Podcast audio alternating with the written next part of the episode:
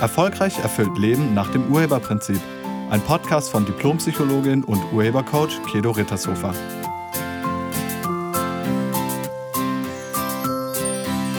Hallo, herzlich willkommen und schön, dass du da bist. In diesem Podcast geht es um Selbstsabotage, also es geht um den kleinen Selbstsaboteur in dir drin.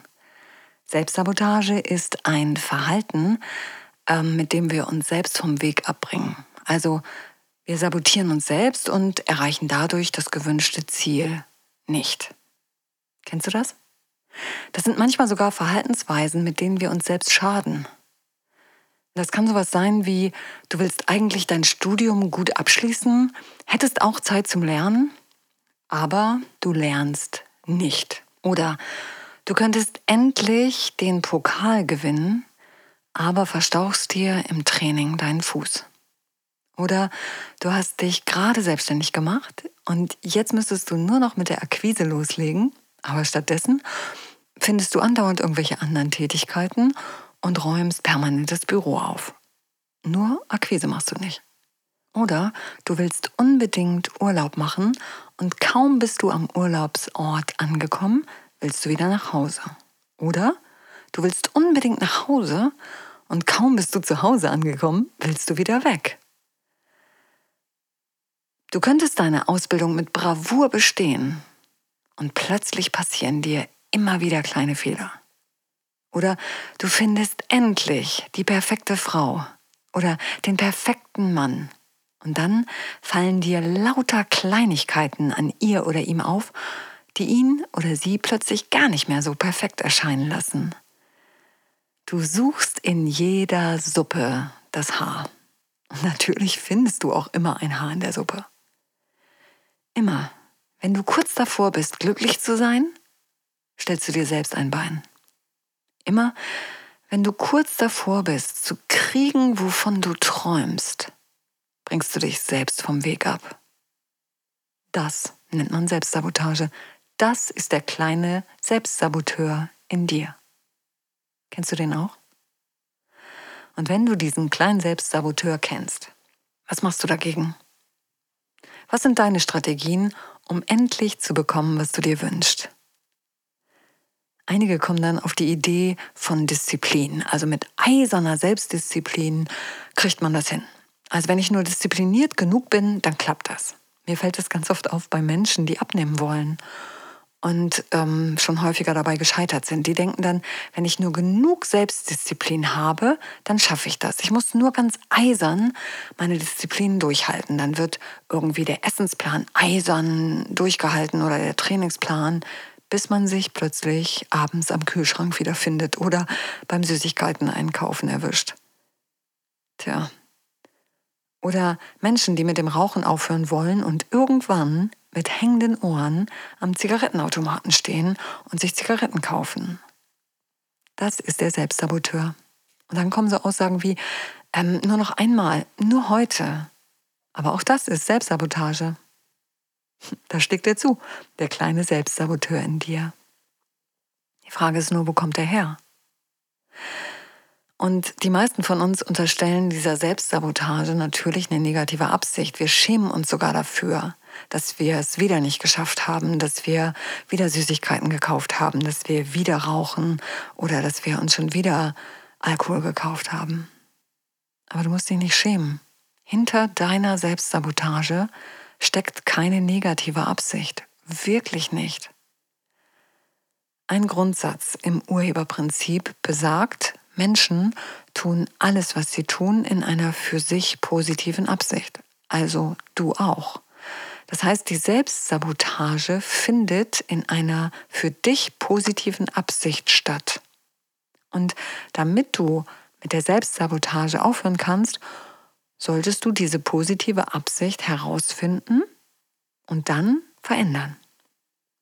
Ich hatte zu dem Thema vor ein paar Tagen ein Coaching-Gespräch mit einer jungen Frau, 26 Jahre alt, nennen wir sie Elena ähm, die sich auch immer wieder selbst sabotiert hat. Sie meinte dazu, ich stelle mir immer wieder selbst ein Bein, ich stelle mir immer wieder einen eigenen Haken und dann falle ich hin.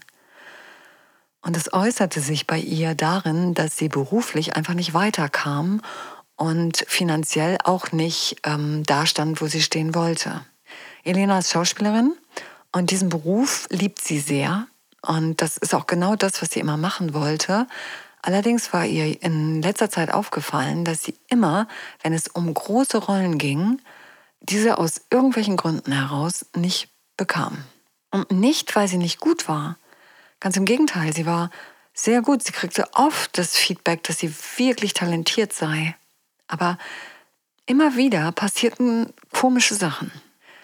Zu Castingterminen kam sie zu spät oder, oder total zu spät. Zu einem Termin ist sie mal zwei Tage zu spät gekommen, weil sie einfach einen Zahlendreher im Datum hatte, was sie notiert hatte. Oder ähm, irgendwas anderes passiert, sodass im letzten Moment der Termin abgesagt wird oder sie wird krank oder sie steht am Flughafen und direkt, direkt kurz vorm Einsteigen wird dieser Flug gestrichen oder das Flugzeug ist kaputt. Tja, dann ist die Rolle weg. Oder sie bekommt eine Rolle und dann wird diese Rolle aus dem Drehbuch gestrichen. Das ist ihr nicht nur einmal passiert, sondern mehrmals. Sie hatte auf der Bühne und auch im Fernsehen schon einige Nebenrollen gespielt, aber eine Hauptrolle hatte sie noch nie bekommen.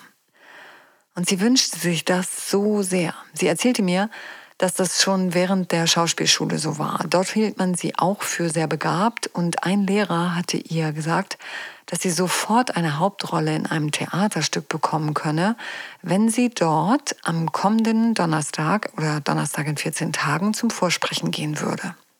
Und an dem Mittwoch vor dem besagten Donnerstag bekam Elena eine so schlimme Kehlkopfentzündung, dass sie nicht mehr sprechen konnte. Sie ging dann zum Arzt und der hat sie vier Wochen krankgeschrieben und ihr Sprechverbot erteilt. Als sie dann endlich wieder gesund war und ihre Stimme wieder da war, war die Rolle natürlich mit jemand anderem besetzt. Und auch in der Schauspielschule waren danach ihre Leistungen nicht mehr überragend, sondern irgendwie nur noch Mittelmaß, wie sie selber meinte. Und ihr hat dann niemand mehr empfohlen, irgendwo vorsprechen zu gehen. Im Coaching-Gespräch habe ich sie gefragt, was sie befürchtet. Also was befürchtest du, wenn du vorne stehst? Oder was befürchtest du, wenn du im Rampenlicht stehst? Was befürchtest du, wenn du eine Hauptrolle bekommst? Und sie sagte, und das war echt interessant, ich habe Angst davor, bloßgestellt zu werden. Ich habe Angst davor, angefeindet zu werden. Ich habe Angst davor, ausgegrenzt zu werden. Und das war jetzt wirklich interessant, weil genau damit lag die positive Absicht hinter der Selbstsabotage offen auf dem Tisch.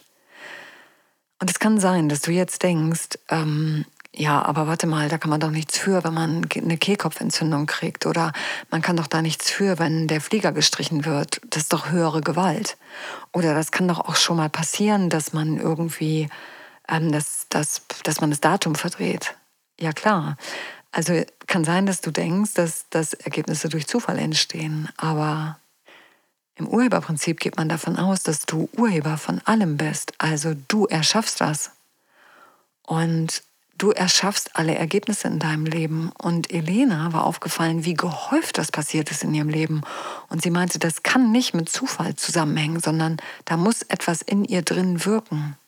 Und wir haben dann auch herausgefunden, was da wirkt. Weil sie erzählte mir, dann, nachdem ich gefragt habe, was sie befürchtet, also dass, dass sie eben halt befürchtet, wie gesagt, ausgegrenzt zu werden oder verletzt zu werden. Und damit war klar, dass sie sich selbst vor dieser Verletzung beschützen wollte. Daher kam die Selbstsabotage. Sie hatte irgendwann mal geschlussfolgert, dass es vorne gefährlich ist. Also im Rampenlicht ist es gefährlich. Das war ihre Schlussfolgerung. Und ich wollte wissen, woher sie das hatte, beziehungsweise was sie erlebt hat und wann sie das geschlussfolgert hat. Und das hat sie mir dann erzählt. Sie erzählte mir, was vorgefallen war. Als sie elf Jahre alt war, durfte sie mit ein paar Mitschülerinnen zusammen bei einer Schulveranstaltung auf der Bühne der Aula einen Tanz aufführen. Und die Mädels hatten zusammen sich einen Tanz ausgedacht und die haben sich den eingeübt. Und bei der Tanzaufführung ähm, stand Elena ganz vorne in der ersten Reihe, weil alle der Meinung waren, dass sie das am besten konnte. Und die anderen haben sich dann an ihr zum Tanz ausgerichtet. Also sie haben immer auf sie geguckt, um in der richtigen Formation zu tanzen. Und als es dann soweit war, hat Elena völlig ausgelassen getanzt. Sie hat alles um sich herum vergessen. Sie war total begeistert und hat sich von der Musik tragen lassen und hat getanzt und dann passierte es. Einige Mitschüler und Mitschülerinnen in den ersten Reihen fingen an, sich lustig zu machen über die Mädchen auf der Bühne. Und als der Tanz zu Ende war, hat Elena gehört, was die gesagt haben. Und das waren wirklich fiese Bemerkungen über die tanzenden Mädchen. Elena hatte nicht damit gerechnet. Und sie war so verletzt, dass sie noch auf der Bühne zu weinen begann. Und dann ging es erst recht los mit der Heme. Guck mal da die Heulsuse. Damals hatte Elena sich geschworen, dass ihr sowas niemals wieder passieren sollte. Und dieser Schwur beruhte auf einer Schlussfolgerung, die nämlich heißt, wenn ich vorne stehe, wenn ich in der ersten Reihe stehe, dann werde ich verletzt.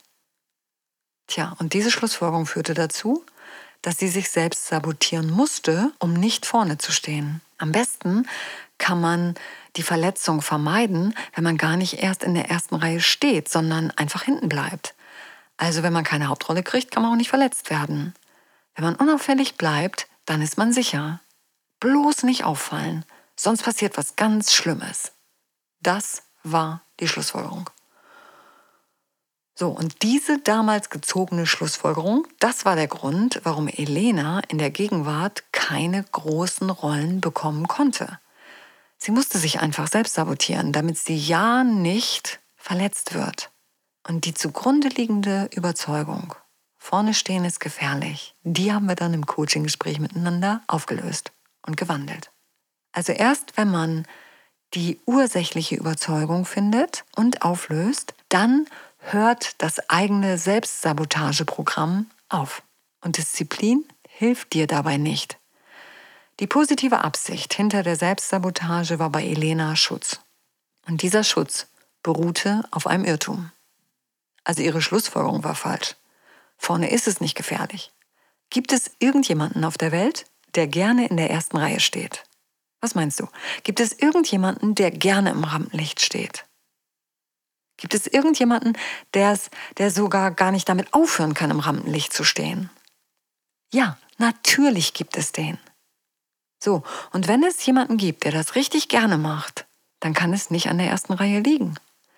Wenn im Rampenlicht stehen wirklich so negativ wäre, wenn das so gefährlich wäre, dann würde das keiner machen.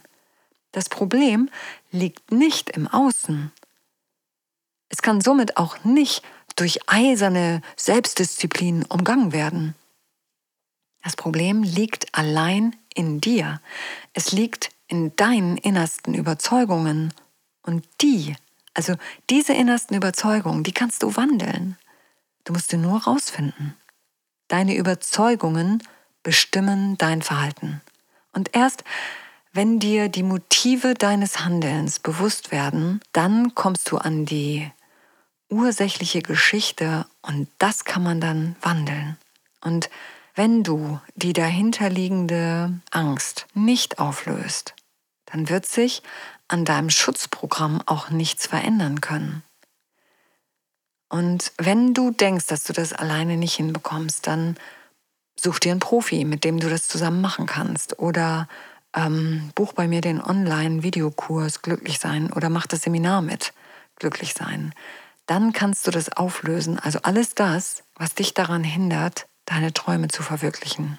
Wichtig ist allerdings erstmal die positive Absicht dahinter herauszufinden. Und damit kannst du jetzt schon anfangen. Also überleg dir mal, wozu du das machst.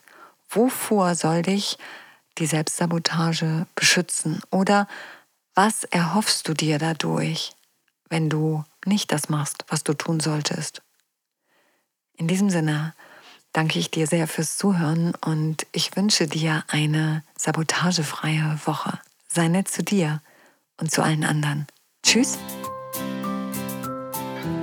Sie hörten einen Podcast von und mit Diplompsychologin und Urhebercoach Kedo Rittershofer. Wenn Sie mehr über die Angebote von Kedo erfahren wollen, schauen Sie im Internet unter www.urheber-prinzip.de. Vielen Dank und auf Wiederhören.